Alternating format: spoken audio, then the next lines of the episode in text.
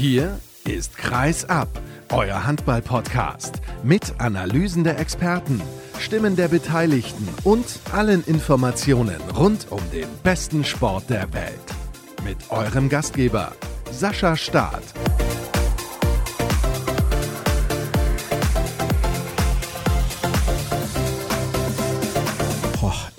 Kaum zu glauben. Es ist wirklich kaum zu glauben. Was sind das denn für Ergebnisse mal wieder in der Handball-Bundesliga gewesen? Hallo und herzlich willkommen zu Episode 340 von Kreisab. Wie immer freue ich mich, dass ihr eingeschaltet habt. Und kurz der Hinweis, ich weiß aktuell noch nicht zu 100 Prozent, wer in den weiteren Teilen der heutigen Ausgabe mit dabei ist. Da ist ein bisschen was geplant. Es ist etwas vorproduziert, aber eventuell bekomme ich auch noch aktuell Gäste rein und deswegen weiß ich das noch nicht so ganz genau. Ihr könnt es aber natürlich lesen in der Inhaltsbeschreibung der Ausgabe. Also von daher gar kein Problem. Falls euch da einige Themen besonders interessieren, könnt ihr vorspulen. Ich hoffe aber auch inständig, dass ihr immer die komplette Sendung hört. Das ist ja ganz logisch. Und wenn ich sage, das waren sensationelle Ergebnisse, boah, Hannover schlägt Magdeburg mit 34 zu 31. GWD Minden verliert, ja, ich würde fast schon sagen, erwartungsgemäß zu Hause gegen den TVB Stuttgart. Das sieht gar nicht gut aus für die Ostwestfalen im Abstiegskampf. Und dann haben wir noch die Partie Berlin gegen Gummersbach am Donnerstag gehabt. Da haben die Berliner locker gewonnen. Allerdings auch einige Gegentore kassiert, 33 Stück insgesamt selber, aber mit 38 fast 40 geworfen. Das Ergebnis, was aus meiner Sicht allerdings komplett herausragt, ist das 37 zu 29 des SC DHFK Leipzig gegen die Rhein-Neckar Löwen. Und jetzt ist es so, ich lade meine Gäste ja immer im Vorfeld dann auch teilweise ein und überlege mir, welche Partie ist besonders interessant. Und dann dachte ich mir, Leipzig hat zu Hause gegen den SC Magdeburg gewonnen. Ja, das ist mal nicht ohne. Und dann gewinnen sie auch noch beim THW Kiel. Da hatte ich zuletzt ja Tilman Kortenhaus von der Leipziger Volkszeitung zu Gast. Die Rhein-Neckar-Löwen waren auf einmal Tabellenführer. Und dann denke ich, ja, dann sprechen wir doch mal über die Rhein-Neckar-Löwen. So wie die spielen, werden die ja auch in Leipzig gewinnen. Haben sie aber nicht gemacht. Wieso, weshalb, warum, wie das alles auch generell einzuordnen ist, das bespreche ich jetzt mit Marc Stevermüher vom Mannheimer Morgen. Hallo Marc. Ja, hallo Sascha und hallo an alle Hörer. Schön, dass du dir auch Zeit genommen hast. Wir nehmen am Freitagvormittag bzw. Mittag auf. Und das ist auch der Grund, warum ich beispielsweise noch nicht weiß, wie hat denn Kiel in Melsungen gespielt? Wie hat Flensburg in Göppingen gespielt? Aber eigentlich ist das ja auch alles, sag ich mal, unabhängig voneinander zu bewerten, denn wir sprechen über die Löwen, die bislang, und klammern wir jetzt mal die Partie in Leipzig aus, eine überragende Saison spielen.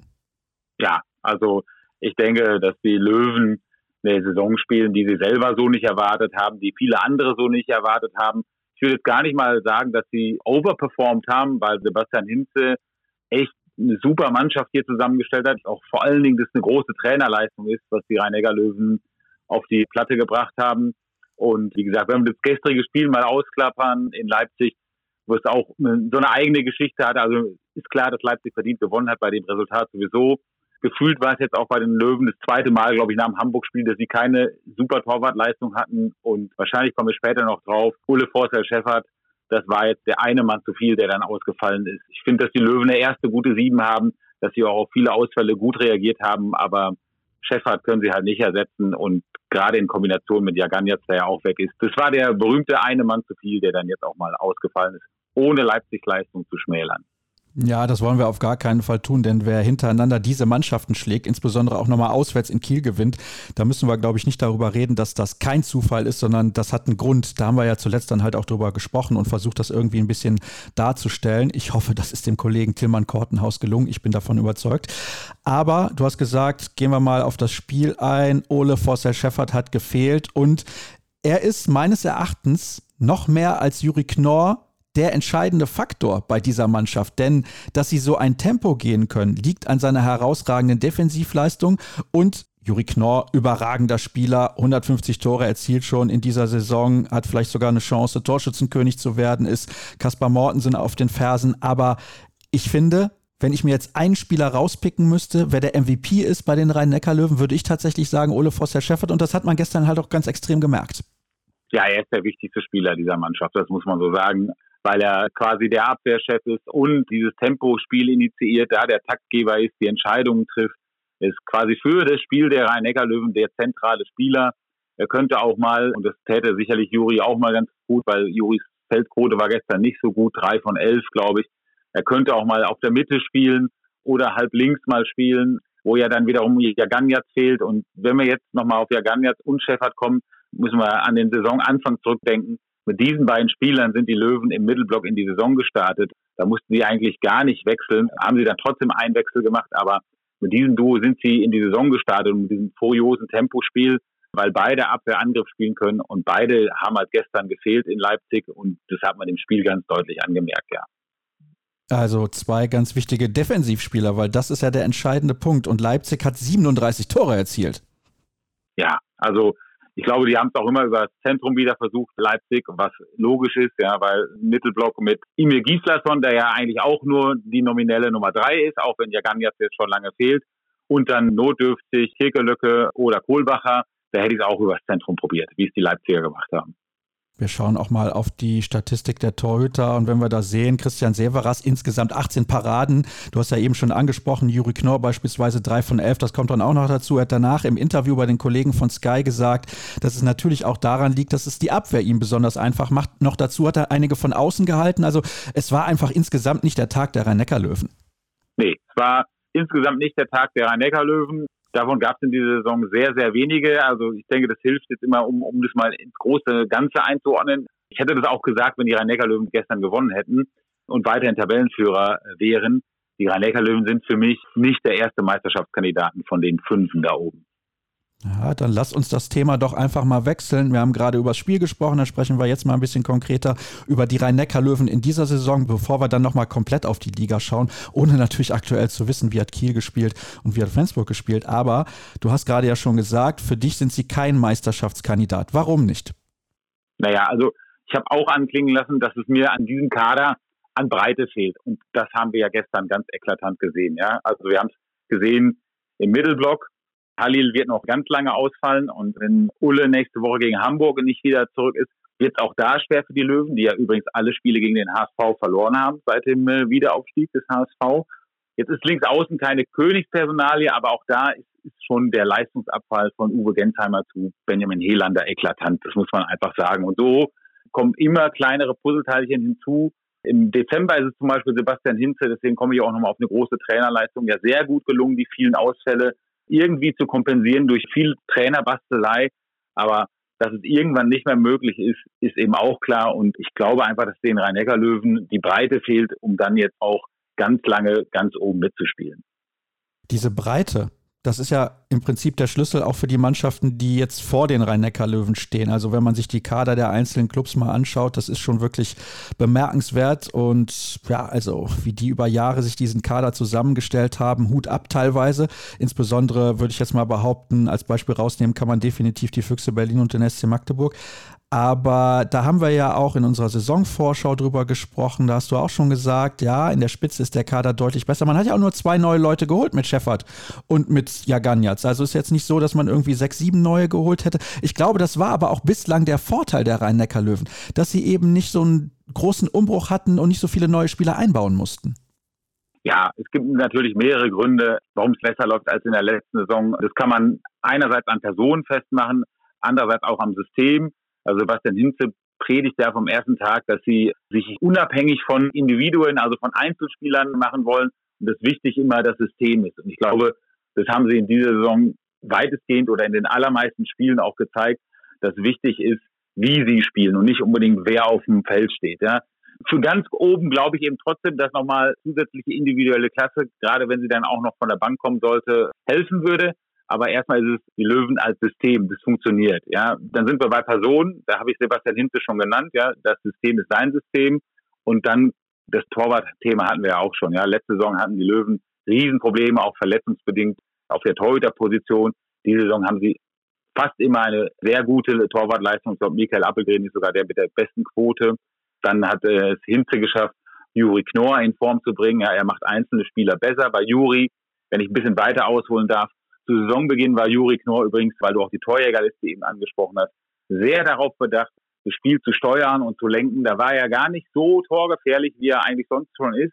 Er hat erstmal nur sich darauf konzentriert und dann wieder seine Torgefahr oben drauf gepackt. Also auch Juri Knorr hat sich in dieser Saison weiterentwickelt und ist vom Trainer besser gemacht worden. Und ich finde einfach, dass Sebastian Hünze ja die absolute Schlüsselpersonalie bei den Rhein-Neckar-Löwen ist. Also gefühlt für dich jetzt schon der Trainer der Saison? Naja, also auf jeden Fall einer der Trainer der Saison. Ich glaube, wenn Jaron Siewert Meister wird mit den Füchsen Berlin, dann kann man den dazu auch wählen. Aber Sebastian Hinze auf jeden Fall ein Kandidat für mich, stand jetzt. Ja, zumal er die Rhein-Neckar-Löwen halt unglaublich verbessert hat. Also du hast es ja gerade selber angesprochen und wenn wir überlegen, wie die vergangene Spielzeit für die Löwen gelaufen ist, das ist ja ein himmelweiter Unterschied. Ja, also man hat auch das Gefühl, dass wirklich eine Mannschaft auf dem Feld steht. Das mache ich auch einfach daran fest. Jetzt komme ich wieder auf die Ausfälle, die man zum Teil zu beklagen hatte. Also wenn man wenn man an den Dezember denkt und dann macht man ein Auswärtsspiel in Guckmarsbach, wo es ja wirklich schwierig ist und es fällt kurzfristig Appelgren aus und Grötzky fällt aus und der zweite rechts aus und Michalski fällt auch aus und Gensheimer ist nicht dabei und Bielim kommt nicht ins Spiel und dann kommt David Spät rein und der rettet den das Spiel. Also und es war ganz viel Bastel- und Tüftelarbeit vom Trainer dabei und auch Zusammenhalt von der Mannschaft. Also so ein Spiel hätten die halt in der letzten Saison einfach nicht gewonnen. Sie haben sich natürlich auch in Flow gespielt. Also Sie sind auf einer Welle geritten, jetzt wochenlang. Das war teilweise phänomenal. Ist schon interessant, dass sie jetzt in Leipzig verlieren. Okay, Leipzig hat jetzt diese anderen Spitzenmannschaften auch geschlagen, aber dieses Spiel gegen den HSV, was dann jetzt ansteht, ich glaube, das wird ganz entscheidend für den weiteren Saisonverlauf. Du hast ja auch eben schon gesagt, seit dem Wiederaufstieg des HSV in die erste Liga haben sie alle Spiele verloren. Das Hinspiel haben sie mit 37 zu 40 verloren. Also der HSV ist auch in der Lage, dieses Tempo mitzugehen. Ja, das war auch im Prinzip das zweite Spiel, was ich in dieser Saison nur im Kopf habe, wo die Rhein-Neckar-Löwen keine Torwartleistung hatten, ja, oder keine überragende Torwartleistung. Und die werden sie ja natürlich, erzähle ich nichts Neues, auch nächste Woche wieder brauchen. Und sie werden sie umso mehr brauchen, wenn Ulle Forsthalt-Scheffert wieder ausfallen sollte. Weiß man denn da schon genaueres? Warum ist er überhaupt ausgefallen? Der ein oder andere wird es ja gar nicht mitbekommen haben. Du hast eben gesagt, ja, Ganjatz fällt noch lange aus. Wird er in dieser Saison überhaupt noch mal spielen können? Er ist zumindest jetzt mal zurück in Mannheim. Also wenn wir jetzt über Halil sprechen, ist zurück in Mannheim, hat seine Reha in Kroatien begonnen. Aber wir gehen nicht davon aus, dass er in dieser Saison nochmal spielen wird. Da wollen die Löwen wirklich nichts überstürzen. Und bei Ulle ist es eben so, dass er jetzt seit knapp zwei Wochen sich mit einer Entzündung im Ellenbogen rumschlägt. Und ja, wie das mit so einer Entzündung mal so ist. Ne? Das kann länger dauern, das kann auch in zwei Tagen vorbei sein. Ich glaube, da wäre es jetzt erst recht von mir, unseriös irgendwelche Prognosen abzugeben. Ja, wenn wir irgendwo unseriös sein können, dann noch hier bei Kreisab. ja, das stimmt, da hast du natürlich recht. Wenn ich sonst hier manchmal höre, nee, Scherz, alles gut. ja, gut. Okay, das war jetzt deine Aussage, da bin ich zumindest mal fein raus.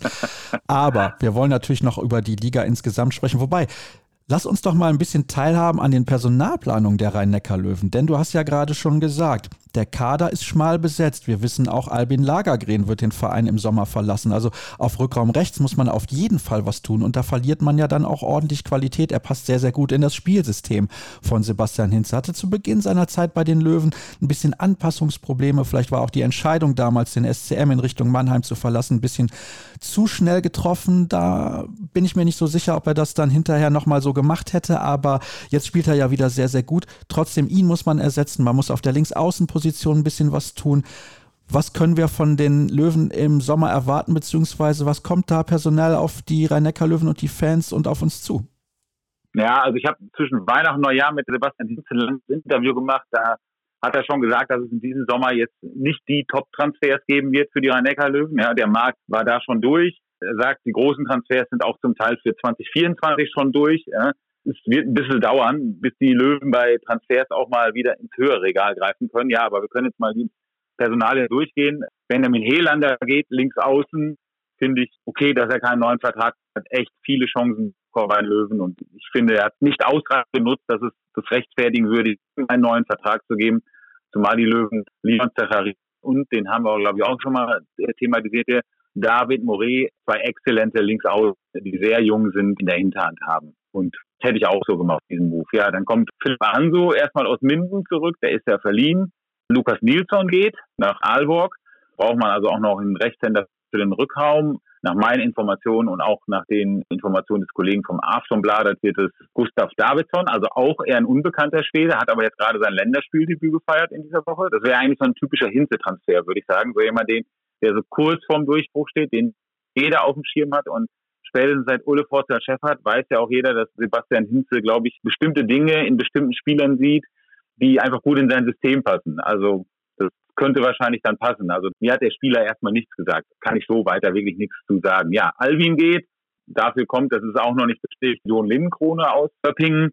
ja, vom Papier her würde ich sagen, kein Upgrade, gerade wenn man sieht, wie Alvin Lagen in dieser Saison spielt. Aber wieder sage ich, Sebastian Hinze, er hat sich jetzt mittlerweile so viel Vertrauen in die Arbeit und Lorbeeren, er wird schon wissen, was er tut. Das muss man einfach so sagen. Und da muss man mal darauf vertrauen. Aber was sicherlich ein, auch nächste Saison dann ein Problem werden könnte, ist, man wird jetzt nicht noch irgendwie zwei Zusatztransfers machen. Und dann sind wir wieder beim Thema Breite im Kader. Und dann wird er vermutlich auch die Rhein-Neckar-Löwen nächste Saison im Europapokal spielen. Das könnte schon eine enge Kiste werden. Sie werden auf jeden Fall im Europapokal spielen. Also alles andere wäre ja eine Sensation. Da müssten Sie jetzt ein Spiel nach dem anderen verlieren. Das kann ich mir ehrlich gesagt nicht vorstellen. Also da sehen wir schon die Rhein-Neckar-Löwen. Sie müssen natürlich sehr perspektivisch planen, interessante Transfers, die Sie da tätigen werden. Ich glaube aber auch auf der Linksaußenposition, da sind Sie im Jugendbereich sehr, sehr gut aufgestellt. Ich denke, dass das auch die richtige Entscheidung ist. Es ist natürlich auch eine finanzielle Entscheidung. Kann man sagen, okay, beim zweiten Linksaußen, da spart man auch ein bisschen was. Ich denke, dass das sehr, sehr sinnvoll ist. Lass uns, ich habe es ja eben schon angedeutet, nochmal über die Lage in der Liga insgesamt sprechen. Also für dich die Löwen kein Titelkandidat. Wir wissen natürlich nicht, was hat Flensburg in Göppingen gemacht. Also du musst ein bisschen spekulieren. Gehen wir jetzt mal davon aus, dass Flensburg gewonnen hat. Dann sind sie, was die Minuspunkte angeht, ein Minuspunkt hinter dem SC Magdeburg, zwei hinter dem THW Kiel, ein hinter den Rhein-Neckar-Löwen, drei noch hinter den Füchsen Berlin, okay. Aber trotzdem, ist Flensburg für dich noch ein Meisterschaftskandidat? Das ist meine erste Frage, weil die Experten sind sich absolut nicht einig, die Fans sind sich nicht einig. Sie wissen es wahrscheinlich selber nicht, das ist das eine. Und das zweite ist, wen siehst du denn aktuell als Favorit? Und komm mir nicht mit der Aussage, ich weiß es nicht. Nee, nee, ich weiß es nicht, habe ich glaube ich noch nie gesagt bei dir. Also ich werde mich auch festlegen. Ja, Fleck hat super Form, haben jetzt viele Spiele gewonnen, aber ich glaube, die Siegesserie kommt zu spät. Zehn Minuspunkte sind zum jetzigen Zeitpunkt zu viel und es sind halt drei auf Berlin und das sind zu viele. Also ich glaube nicht, dass Flensburg noch Meister werden kann. Löwen habe ich gesagt, warum ich daran zweifle. Wie gesagt, die Personalie Chef hat, muss man jetzt mal dann abwarten. Magdeburg haben wir da oben dabei, die haben ein Riesenpensum hinter sich. Die sparen sich zwar die Playoffs, glaube ich, jetzt in der Champions League, aber sind im Pokal noch dabei in der Liga ein Spiel hinterher, haben auch echt Programm in den Knochen. Ein hartes Programm sehe ich auch nicht ganz oben. Kiel ähnliches Programm wie Magdeburg, kein Pokal, aber Playoffs in der Champions League. Aber ich finde ganz einfach bei Kiel, und ich habe Kiel oft gesehen diese Saison, von allen fünf Mannschaften, die da oben stehen, überzeugen sie mich in spielerischer Hinsicht wirklich am nächsten. Also glaube ich auch nicht, dass Kiel Meister wird. Und deswegen würde ich sagen, die Füchse Berlin, die haben sieben Minuspunkte. Die Bewegung in der European League ist noch überschaubar. Und insofern glaube ich, die Füchse Berlin deutscher Meister werden. Wenngleich ich ja aus meinen jahrelangen Löwenzeiten weiß, wie schwer es ist oder wie wäre es auch am Saisonende immer wieder den Druck auszuhalten und endlich die erste Meisterschaft zu gewinnen. Aber wenn Berlin das in den Griff bekommt, werden sie auch deutscher Meister.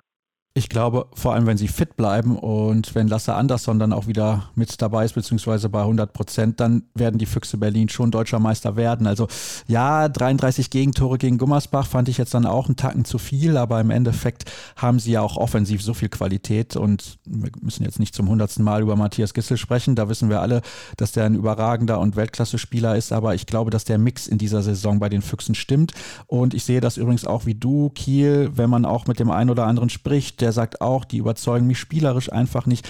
Aber diese Art von Handball war halt jahrelang sehr, sehr erfolgreich. Deswegen bin ich gespannt, ob sie das in dieser Saison nochmal so durchziehen können, bevor dann Niklas Landin und Sander Sargosen im Sommer den Verein auch verlassen und sie haben halt noch diese Zusatzbelastung mit den Playoffs in der Champions League. Und wenn man dann auf mehreren Hochzeiten tanzt, man will ja dann auch unbedingt ins Final Four. Im Viertelfinale trifft man dann auf Paris Saint-Germain. Da wird man auch ordentlich Körner lassen. Also schon sehr, sehr interessant, was in der Bundesliga aktuell so los ist im Abstiegskampf. Ja, da sieht es ein bisschen deutlicher aus. Eigentlich nur noch Wetzlar so richtig gefährdet. Aber es kann auch relativ schnell nach hinten losgehen für andere Mannschaften wie Göppingen beispielsweise. Aber auch da kennen wir ja das Ergebnis vom Sonntag noch nicht. Kann sein, dass alles, was ich gerade gesagt habe, völliger Blödsinn ist. Aber kein Blödsinn ist hoffentlich das, was ich gleich mit dem nächsten Gast besprechen werde. Danke an dich, Marc. Kurze Pause und wir machen sofort weiter.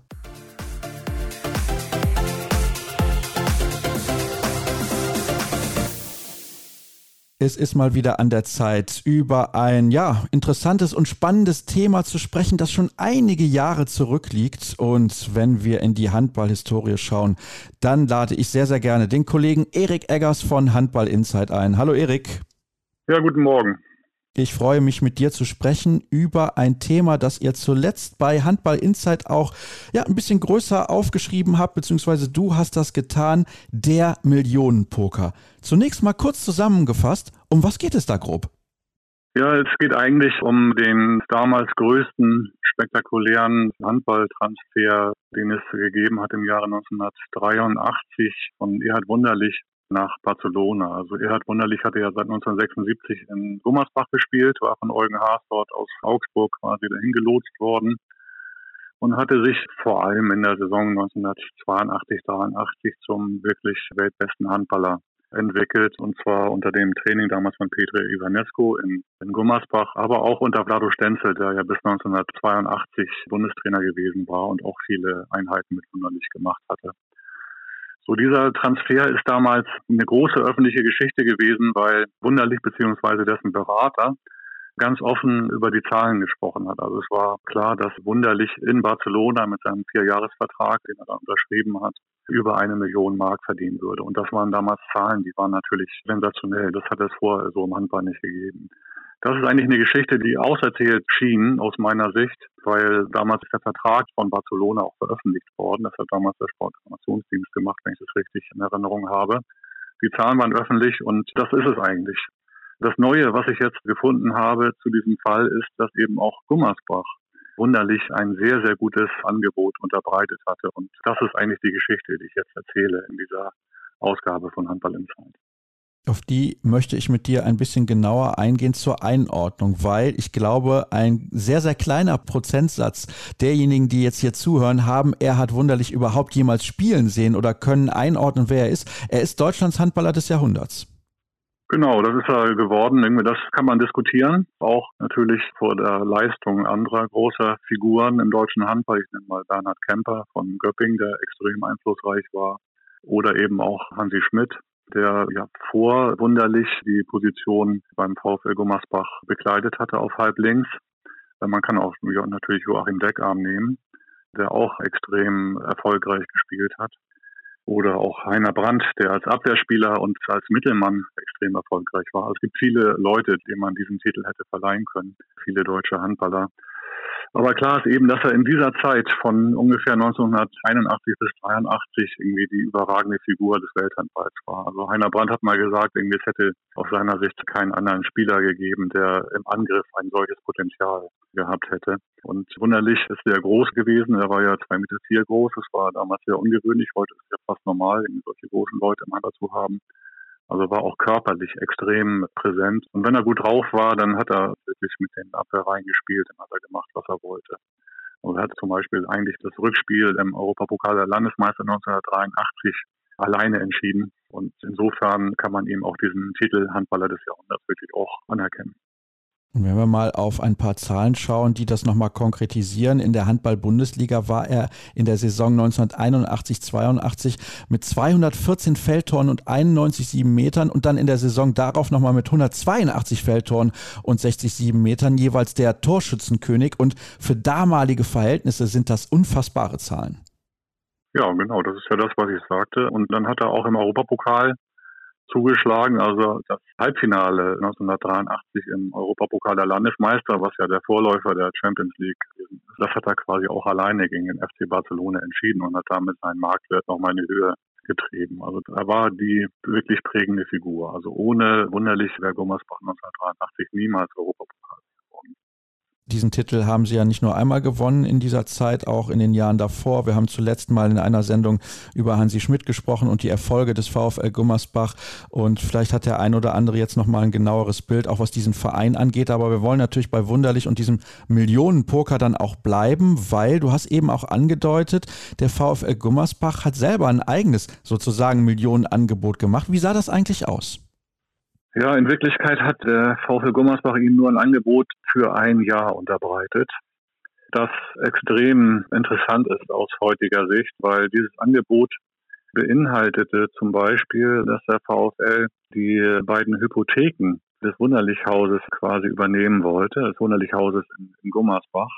Diese Hypotheken waren noch mit 190.000 Mark belastet, das Haus war damit noch belastet. Und dann gab es noch eine andere Klausel in diesem Vertrag, aus der hervorging, dass der VfL auch alle Ansprüche des Finanzamtes an Wunderlich, die seit 1976 womöglich vorhanden sein oder waren, übernehmen würde. Also hat ihn quasi von den Steuern freigestellt, der VfL, oder wollte ihn freistellen. Und insofern muss man sagen, dass diese, wenn man das sieht, 190.000 Mark waren dann damals auch sicherlich 300.000 Mark brutto dass dieses Angebot des VfL mindestens vergleichbar war mit dem, was Barcelona dann durchschnittlich dann gezahlt hat tatsächlich. Daran sieht man, wie wichtig das dem VfL war, mit wunderlich zu verlängern um wenigstens ein Jahr. Diese Klauseln oder dieser, dieser Vertragsentwurf ist aber sozusagen nur heimlich unterbreitet worden. Also sie haben da eine große Geheimniskrämerei draus gemacht. Also es gab wohl nur zwei verschiedene Ausfertigungen. Eine Ausfertigung war beim Verein, die andere Ausfertigung war bei Wunderlich. Und das hat auch einen Grund. Denn wenn dieser Vertrag geschlossen worden wäre und er öffentlich geworden wäre, dann hätte Gummersbach absteigen müssen. Weil die Spieler in der Bundesliga damals maximal 700 Mark pro Monat verdienen durften nur. Und wir wissen, das war sozusagen auch auf Grundlage des Amateurparagraphen der immer noch quasi den Handball regiert hat damals, weil Handball ja ähm, auch olympische Sportart war und eigentlich alle olympischen Sportler kein Geld verdienen durften. Ja, also bis 1988 war das ja der Fall. Und dann wäre sozusagen der Handball aus dem olympischen Programm geworfen worden. Und wie delikat das war, dieses Angebot, das zeigt der Blick nach Göpping. In Göpping hat damals Jerzy Klempel gespielt. Das war ein sehr, sehr starker polnischer Linkshänder, Rückraum-Linkshänder. Und 1982 ist der damalige Profivertrag von Klempe mit Frisch auf Göppingen in der Bildzeitung öffentlich geworden. Und die Folge war, dass Göppingen zwangsabsteigen musste, ja, weil es eben diesem Amateurstatut widersprach. Und genau das Gleiche drohte im Prinzip auch dem VfB Gummersbach. Ja, also wenn dieser Vertrag geschlossen worden wäre mit Wunderlich und danach öffentlich geworden wäre, dann wäre Gummersbach abgestiegen aus der Bundesliga. Also so krass waren damals die Verhältnisse, obwohl man sich das heute gar nicht mehr vorstellen kann. Das kann man sich überhaupt nicht mehr vorstellen. Auch die Summe, die du genannt hast, 700 D-Mark im Monat, also sprich 350 Euro. Als damals der Euro eingeführt wurde, war das ja ungefähr der Wechselkurs. Also das ist wirklich phänomenal wenig. Und ich finde das sehr erstaunlich, denn Eugen Haas, der damalige Manager des VfL Gummersbach, ist ja damit ein unfassbares Risiko eingegangen, weil er kannte ja die Geschichte von Frisch auf Göpping. Also er hat aufs Spiel gesetzt, dass sein Verein, der VfL Gummersbach, mehrfacher Europapokalsieger der Landesmeister, in die zweite Liga zwangsabsteigen muss, weil er unbedingt einen, also seinen Starspieler, also er hat wunderlich halten wollte. Ja, genau so kann man das sagen. Nun ist Eugen Haas kein Einzelfall gewesen, sondern diese Verhältnisse, also verdeckte Zahlungen, letztlich auch Schwarzgelder oft, waren quasi eingeübte Praxis, bedingt durch den Amateurparagraphen weil es gab ja ausländische Spieler, die als Profis gearbeitet haben, schon seit vielen Jahren in der Bundesliga. Also ich nenne mal nur ein Beispiel vom THW Kiel. Dort hatte 1978 bis 80 Predrag Timko gespielt, ein starker Jugoslawe. 1980 bis 81 auch ein gewisser Zvonimir Serdarusic, also Noga Serdarusic, der ja viel später dann Trainer des THW wurde. Und diese Spieler haben nicht für 700 Mark gespielt, sondern da gab es halt Umgehungsmöglichkeiten. Also ich weiß zum Beispiel, dass Sata Rosic in seiner Zeit beim THW Kiel ungefähr 5000, 6000 Mark brutto verdient hat. Ja, auch das ist ja damals nicht öffentlich geworden, sondern auch das ist quasi verdeckt gezahlt worden, um nicht zwangsabsteigen zu müssen. Wahnsinn, was das damals für Verhältnisse gewesen sind. Also du hast eben gesagt, das kann man sich eigentlich nicht mehr vorstellen, kann man sich auch nicht mehr vorstellen. Ja, das kann man sich nicht vorstellen, weil man dieses Amateurstatut heute nicht so richtig mehr greifen kann. Aber dieses Amateurstatut ist halt quasi ganz eng mit den Olympischen Spielen verbunden gewesen. Eigentlich bis 1992, als das Dream Team der US-Basketballer in Barcelona aufgetreten ist. Ja, oder bis 1988. Damals hat ja auch Steffi Graf beispielsweise schon das Olympische Tennisturnier gewonnen. Aber bis 1984 äh, gab es eigentlich keine professionellen Sportler bei Olympischen Spielen aus diesen Gründen, weil eben die olympischen Funktionäre das ausgeschlossen haben, dass mit Sport Geld verdient werden kann oder wurde. Wie gesagt, das ist schon fast 50 Jahre her jetzt. Aber es ist wirklich ein wesentliches Element der olympischen Geschichte bis tief in die 80er Jahre.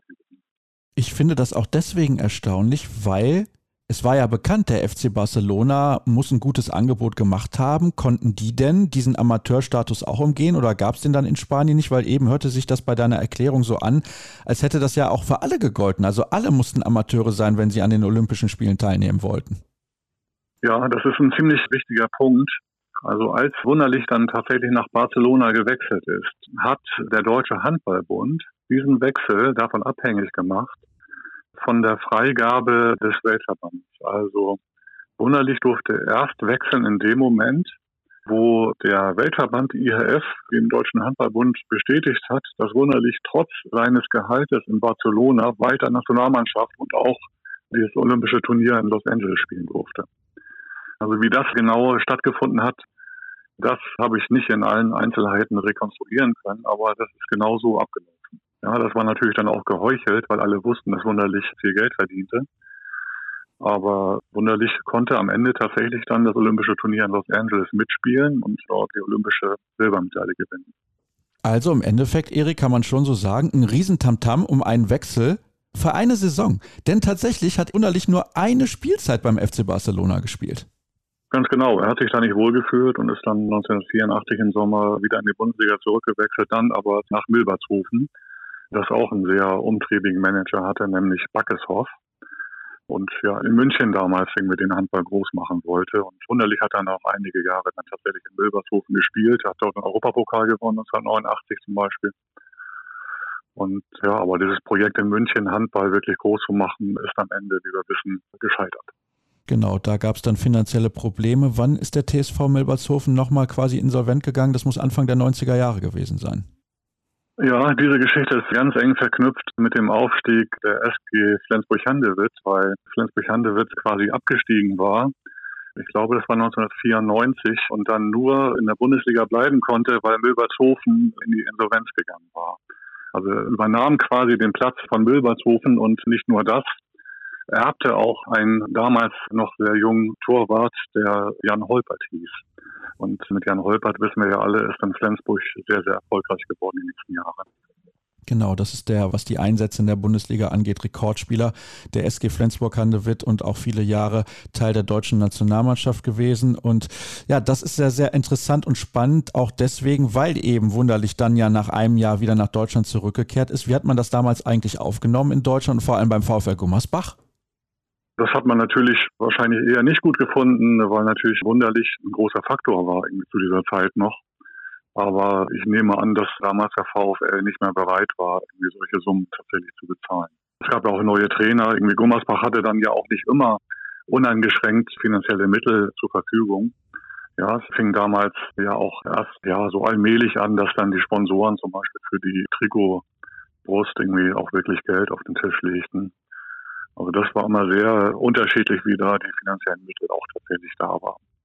Und er hat dann hinterher, also er hat wunderlich nochmal zwei Jahre beim VfL Bad Schwartau gespielt und dann seine Karriere sozusagen beendet, gab nochmal eine kurze Stippvisite beim TSV Milbertshofen 1993, aber eigentlich war er da schon zwei Jahre in Handballrente. Er ist leider dann 2012 im Alter von nur 55 Jahren einem Hautkrebsleiden erlegen und ist, wie gesagt, Deutschlands Handballer des Jahrhunderts ein ganz, ganz großer. Nochmal herzlichen Dank, Erik. Zuletzt hatten wir ja schon ein bisschen über Hansi Schmidt geplaudert, diesmal über Erhard Wunderlich und ja, vielleicht demnächst nochmal über eine andere große deutsche Handballlegende. Das soll es aber gewesen sein mit diesem Teil der Sendung. Natürlich gibt es noch einen weiteren und das ist nach einer kurzen Pause das Interview der Woche. Bis gleich.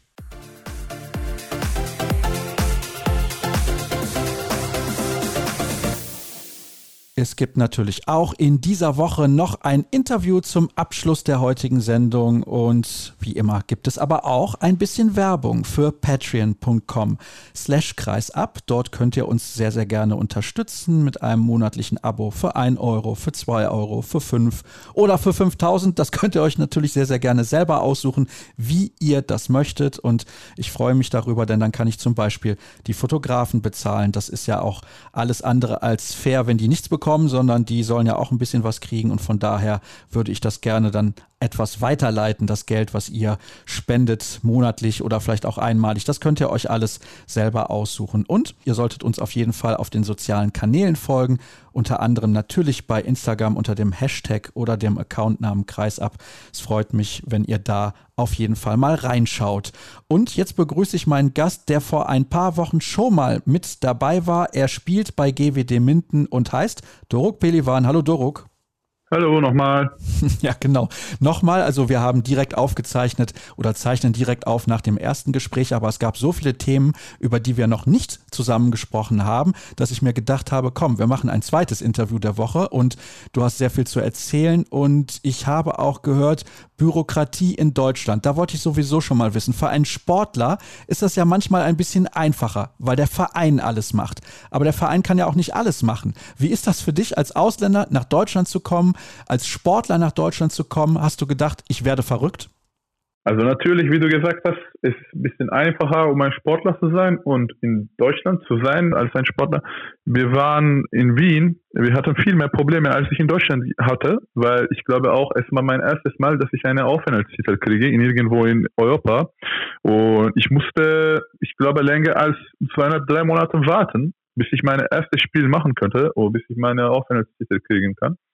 Und dieses Mal ist ein bisschen leichter geworden. Natürlich, ich bin seit fast fünf Jahren in Europa und auch nach Polen hier zu kommen. Ich habe alles in eine deutsche Botschaft in Warschau gemacht und alles hat mir Frankfurt Bayern geschickt, unser ehemaliger Geschäftsführer von GWT und den ganzen Papierkram. Es hat mir nicht so viel beschäftigt gemacht, aber natürlich, als ich hier bin, jetzt sehe ich, wie irgendwie manuell ist es, wenn es ein richtiges Wort ist.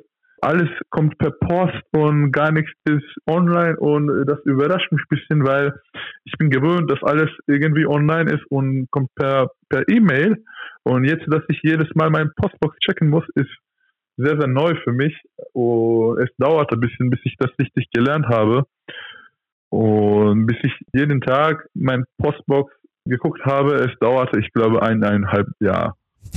Okay, weil du das einfach nicht gewohnt bist, in den Briefkasten zu schauen und zu gucken, gibt es neue Post, weil eigentlich alles online ist. Also in der Türkei sind diese Sachen alle online. Ich sage mal Ausweis oder Pass oder Führerschein, was man alles braucht. Das geht in der Türkei alles online?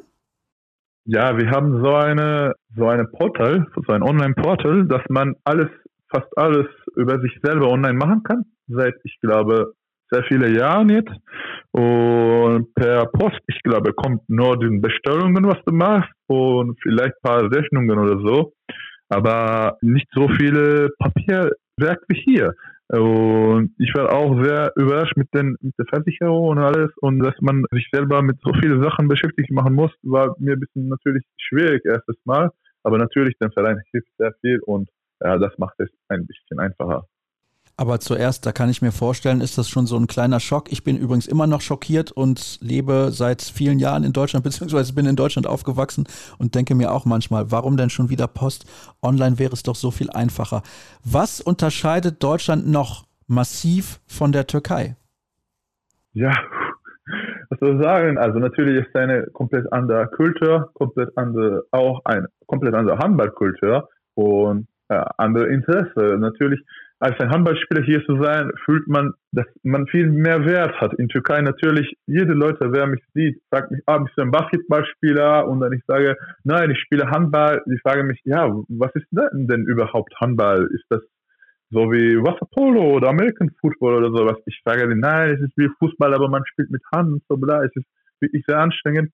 Und es ist natürlich ein bisschen enttäuschend zu sehen, auch immer noch, dass man keine Ahnung hat über Handball in Türkei.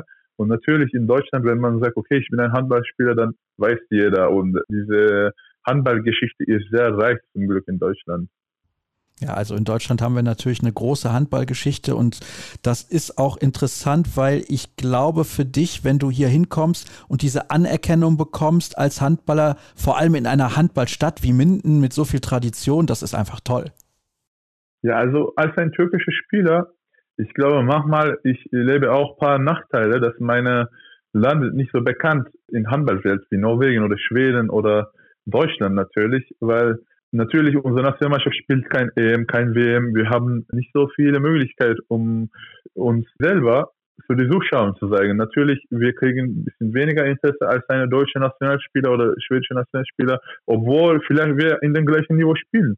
Ich glaube, in der Bundesliga, ich hatte auch vor meiner Verletzung sehr, sehr gute Spiele gehabt, aber es interessierte fast niemand, weil, also vom Gefühl her, es interessierte sehr wenig Leute oder Leute waren überrascht, als ich dreimal in Folge der Rückraumlinks Woche war und die Leute haben gesagt, okay, warum ist dieser Türke da oder so, oder ich habe Kommentare gesehen, dass, okay, Besalte so Likui Molly, dass er jede Woche da sein kann oder so.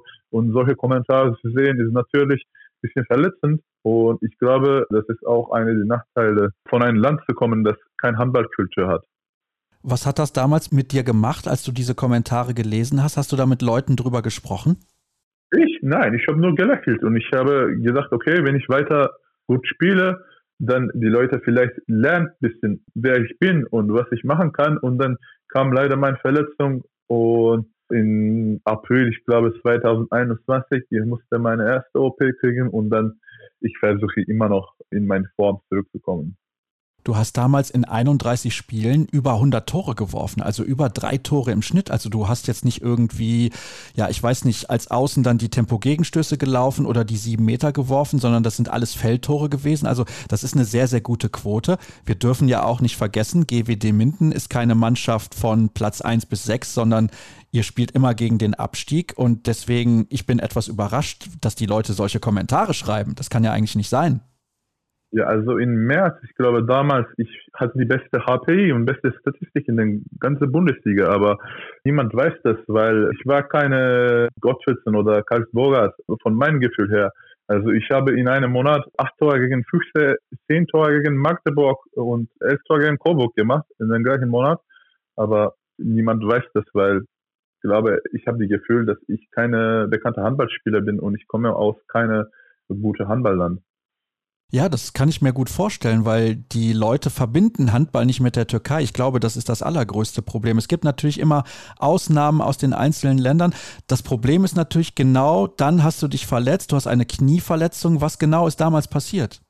Also damals, ich hatte im Verlauf dieser Saison immer wieder ein dickes Knie und ich musste immer Pause machen, ein paar Tage ausruhen und dann spielen und dann nach dem Spiel, mein Knie war wieder dick und ich musste nochmal Pause machen und es war so und so weitergegangen und dann am Ende haben wir gesagt, okay, etwas ist nicht richtig. Ich habe gedacht, das war wegen Überbelastung, weil ich vorne, hinten 60 Minuten gespielt habe hier und der MRT sagt eine kleine Meniskusriss und auch eine sehr kleine alte Knorpelschaden.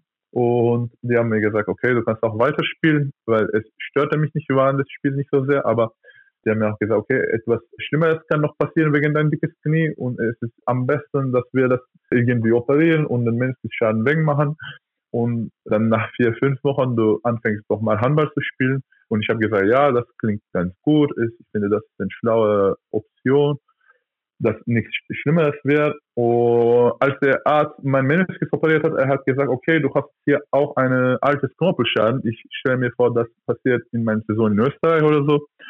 Und er hat gesagt, okay, ich mache auch eine Mikrofrakturierung hier. Und das war gemacht. Und nach sechs Wochen, ich habe nochmal angefangen, Handball zu spielen, aber mein Knie war immer wieder dick weiter, wie vor dem OP. Und nach auch paar Wochen, ich habe gedacht, okay, etwas fühlt sich nicht so richtig an, lass uns noch ein MRT machen, um zu schauen, was mit meinem Knie passiert ist. Und dann haben wir gesehen, dass meine Knorpelschaden vierfach größer geworden ist. Und es war vier Zentimeter groß und ich musste sofort aufhören mit Handball und alles.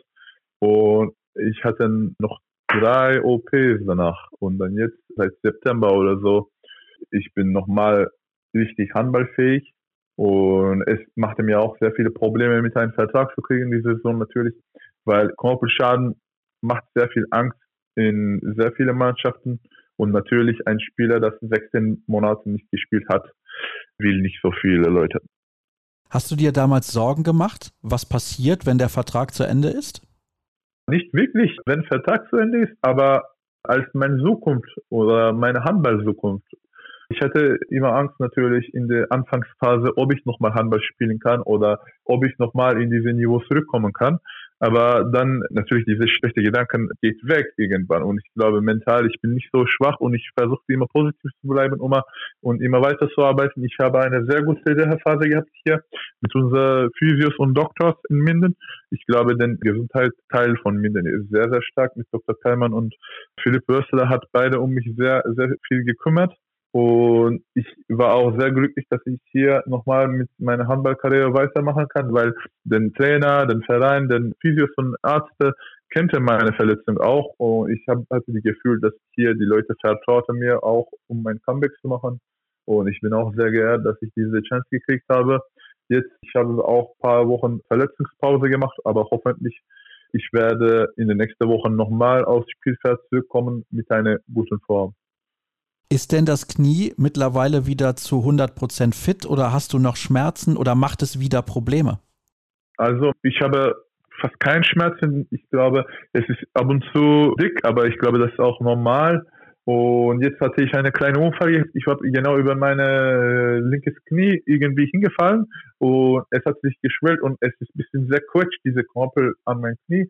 Aber wir hoffen, dass es nicht sehr Schlimmes ist und dass ich nach ein paar Wochen so konservativ Pause nochmal meine Handball weiterführen kann.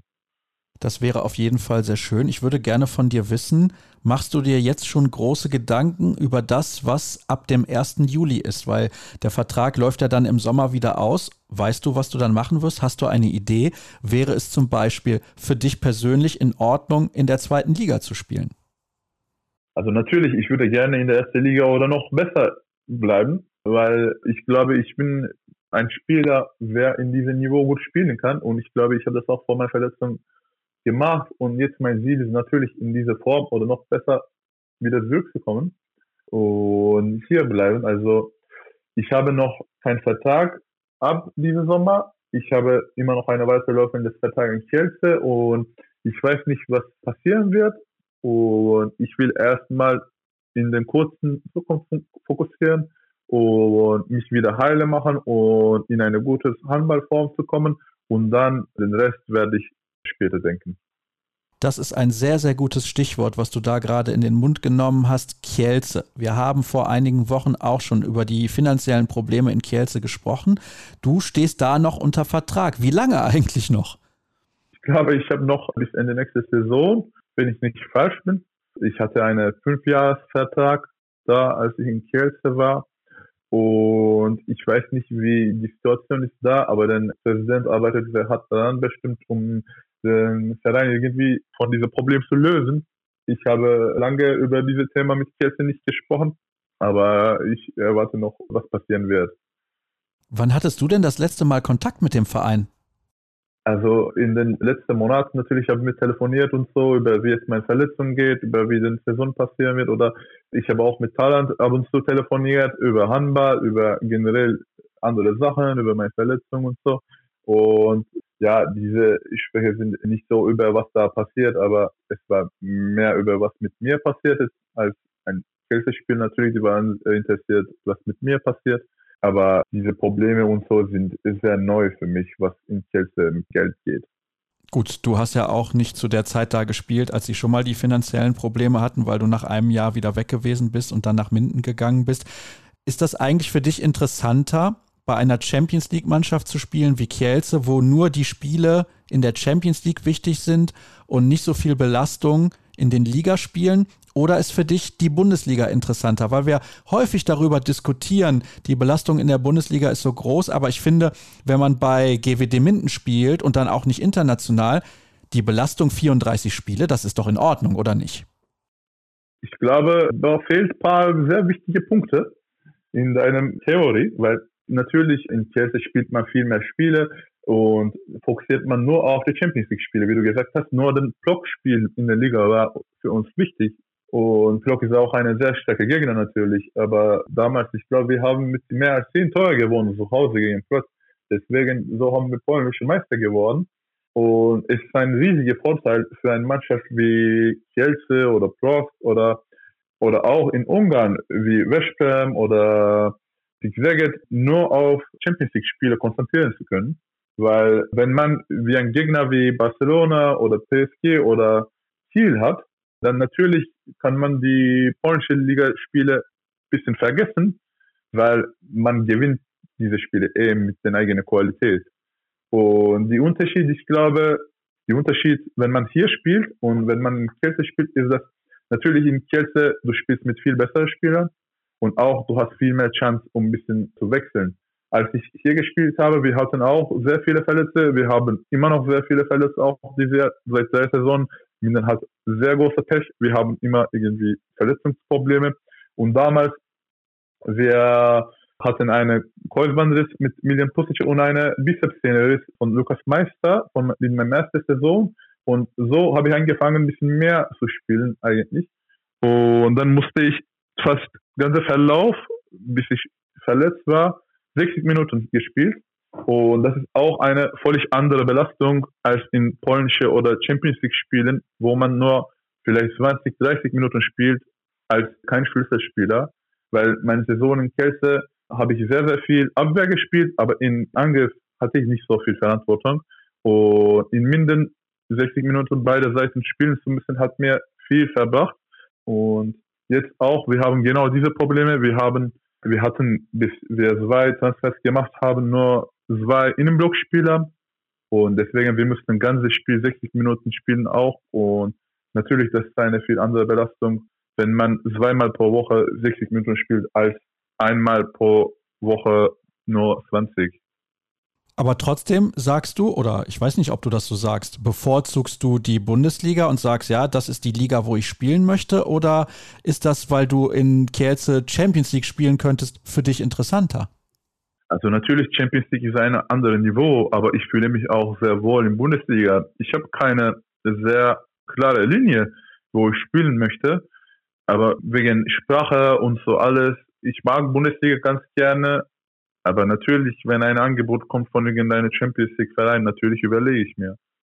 Bist du denn optimistisch, dass du irgendwann nochmal bei einem Champions League Verein spielen kannst? Also jetzt nicht in Kielce, sondern woanders? Ja, natürlich, warum nicht? Ich weiß es gar nicht. Also natürlich hofft man und arbeite ich auch sehr hart dran. Ich glaube, ich bin immer noch eine der stärksten Spieler in der Liga mit einer der besseren Abwehr. Gibt sehr, sehr wenige Spieler als Rückraum, wer Innenblock macht in unserer Liga. Ich glaube, macht nur Mamic und Heimann und jetzt Heimann ist verletzt leider und Mamic spielt nicht so viel in Angriff und als ich nicht verletzt war, ich könnte beides zusammen sehr gut machen. Mein Ziel ist auch natürlich nochmal in dieses Niveau kommen und gegen Ende des Tages vielleicht nochmal Champions League spielen. Glaubst du, du hast dafür genug Geduld? Weil ich glaube, du musst geduldig sein. Ja, also ich hatte noch nicht die Chance, in Angriff zu zeigen, was ich machen könnte, aber wenn ich von meinem Verletzungsprobleme mich irgendwie frei mache, ich glaube, ich bin nicht so weit nochmal von dieser Form zurückzukommen. Ich brauche nur ein bisschen Spielerfahrung nochmal, dieses Spieltempo reinzukommen und ich habe immer weiter Pech und von dieser Pech, ich muss mich irgendwie befreien und wenn ich vielleicht diese Rest des Saisons nochmal richtig spielen kann, dann ich glaube, ich schaffe es nochmal in eine gute Niveau zu kommen. Du hast jetzt eben auch gesagt, dass die Sprache natürlich für dich hier jetzt kein Problem mehr ist, weil du seit einigen Jahren in Deutschland lebst und vorher warst du in Wien. Aber in Polen, das habe ich auch gehört, beziehungsweise du hast mir das gesagt, das ist deutlich schwieriger und deswegen fühlst du dich vielleicht auch hier ein bisschen wohler oder hast du dich in Kielce auch sehr wohl gefühlt? Wie wichtig ist das für dich, dass du die Sprache sprichst in dem Land, wo du lebst? Oder sagst du ja, Englisch, das könnte auch ausreichen? Also ich bin kein Mensch zum Glück, das so sehr viel braucht, um irgendwo wohlzufühlen. Ich bin eigentlich ganz glücklich, mich auch wenig, wenn ich das sagen kann. Aber ich hatte auch eine sehr gute Ausbildung. Deswegen, ich hatte immer eine einfache Seite, eine neue Sprache zu lernen. Als ich in Schule war in Türkei, ich habe in der besten Schule in Türkei studiert und auch eine der größten, ich glaube, die größte Schule in der ganzen Europa. Und deswegen, ich habe fast meine ganze Ausbildung auf Englisch gemacht. Und ich habe auch fünf, sechs Jahre ein bisschen Deutsch gelernt, bis zum B2, ich glaube. Und deswegen, ich hatte auch Vorbereitung für Deutsch, als ich in Türkei war. Natürlich, es war nicht so gut wie jetzt, aber die Idee, die Hauptidee wusste ich von Deutsch. Und es war mir viel einfacher, in Österreich mein Deutsch zu verbessern. Und natürlich, als ich in Polen war, es war ein Regel, in den dritten Monat musste jeder Spieler Polnisch sprechen, weil es ist auch aus Respekt von dem Land, wo wir leben. Thailand findet das auch sehr gut, dass jeder Spieler Polnisch spricht und in der ganzen Mannschaft nur Polnisch gesprochen wird. Deswegen, wir haben auch schon angefangen mit Polnisch Sprachkursen, vor ich in Polen war, über Skype und so mit Lehrern, dass ich, als ich in Polen bin, schon ein bisschen sprechen kann, weil natürlich Chelsea ist kein riesige Stadt und leider die Leute da könnten nicht so gut Englisch und um sein eigenes Leben weiterzuführen, man musste Polnisch sprechen und deswegen wir haben alle irgendwie Polnisch gesprochen. Also ich muss sagen, Respekt, weil du sprichst einige Sprachen, Türkisch, Englisch, Deutsch, ein bisschen Polnisch und Japanisch lernst du auch noch? Nein, das war nur so eine, so eine aus Langweile, so eine Idee, dass ich ein bisschen Bock hatte, um das zu lernen. Ich habe ein bisschen versucht, den Hiragana zu lesen und so, aber das habe ich nicht weitergemacht. Vielleicht eines Tages mache ich das weiter, aber ich glaube, Deutsch, Englisch und Türkisch spreche ich ganz okay und Polnisch könnte ich auch gut, aber natürlich vergisst man irgendwann nach drei Jahren, wenn man nicht so viel übt. Ja, das ist ganz normal. Also man muss schon in der Sprache irgendwie drin bleiben und sie regelmäßig benutzen, sonst wird das relativ schwierig mit der Kommunikation. Und ja, du hast jetzt gerade ein bisschen erzählt von dem, was du in den vergangenen Jahren gemacht hast, wie das ist, auch von einem Land ins andere zu gehen. Und dann habe ich noch eine letzte Frage. Glaubst du, dass irgendwann der Handball in der Türkei so groß ist, dass sich die Nationalmannschaft mal für eine Europameisterschaft oder Weltmeisterschaft qualifizieren kann, wenn du noch spielst. Also nicht in 15 oder 20 Jahren, sondern wenn du selber noch spielst. Oder ist das einfach unrealistisch? Nein, natürlich. Also ich glaube das sehr. Also wir sind nicht so schlecht. Wir haben auch, wie ich erzählt habe, letzte Jahren vor meiner Verletzung sehr gute Spiele gemacht. Wir haben gegen Niederlande gewonnen. Wir führten gegen Niederlande mit elf zu Hause. Und das genau das gleiche. Niederlande, wer in EM spielt. Und wir haben in diese Mittelmeerspiele gegen Portugal gewonnen, wer jetzt auch EM, WM spielt. Und ich glaube, wir sind als Türkei in nicht so einem Niveau, dass man so einfach so löschen kann. Wir haben fast für EM qualifiziert vor zwei Jahren. Wir haben gegen Mazedonien mit einem Tor verloren zu Hause, als Stoilo, Ristovski, Lazarov noch gespielt hat. Ich habe dieses Spiel auch sehr gut gespielt und wenn wir unentschieden gespielt hätten, ich glaube, wir würden qualifiziert für den EM für erstes Mal in türkische Geschichte. Aber den Chilis und so irgendwie hat Mazedonien dieses Spiel gewonnen und wir könnten nicht zur EM gehen. Deswegen, ich glaube immer noch, dass es kein so riesiger Traum ist und ich glaube, das ist sehr realistisch, um das zu erwarten. Jetzt haben wir auch eine sehr gute neue Generation. Wir sind jetzt sehr, sehr jung, deswegen unsere Nationalmannschaftsspiele waren leider nicht so erfolgreich. Auch wenn ich bin verletzt und wir haben auch ein paar sehr gute Spieler noch, wo in Ausland spielen. Zum Beispiel wie Görkem Bicher, er spielt in, ich glaube, in Goswaldstadt auch jetzt. Sehr, sehr gute Rechtsaußen und er ist auch jetzt raus mit seiner Verletzung. Und wenn die alle Verletzten nochmal gesund sind und diese neue Generation ein bisschen, bisschen wächst, ich glaube, wir haben eine sehr gute Chance, irgendwann EM, WM zu spielen. Also das klingt auf jeden Fall schon mal sehr, sehr gut. Ich bin gespannt, ob das dann auch am Ende irgendwann funktionieren wird. Ich würde es dir sehr wünschen. Ich würde dir vor allem auch wünschen, beziehungsweise tue das, dass du irgendwann wieder körperlich bei 100 Prozent bist, weil ich glaube, das ist das Wichtigste, damit du wieder die Leistungen bringen kannst, die du vor deiner langen Verletzung gebracht hast. Und ich bedanke mich auch dieses Mal nochmal recht herzlich für deine Zeit und unser Gespräch hat mir sehr viel Spaß gemacht. Das habe ich nicht so oft, dass ich ein Interview der Woche teile, aber diesmal hat es auf jeden Fall Sinn ergeben und deswegen nochmal danke an dich, Doruk, und für deine Zeit heute. Dann haben wir mindestens eine Stunde miteinander gesprochen und dann soll es das auch gewesen sein mit der aktuellen Ausgabe facebook.com slash kreisab, Twitter at kreisab, YouTube at kreisab und Instagram Hashtag oder Accountname kreisab. Da findet ihr uns und da folgt ihr uns hoffentlich auch in den kommenden Wochen und hört dann nächste Woche wieder rein. Tschüss, bis dahin.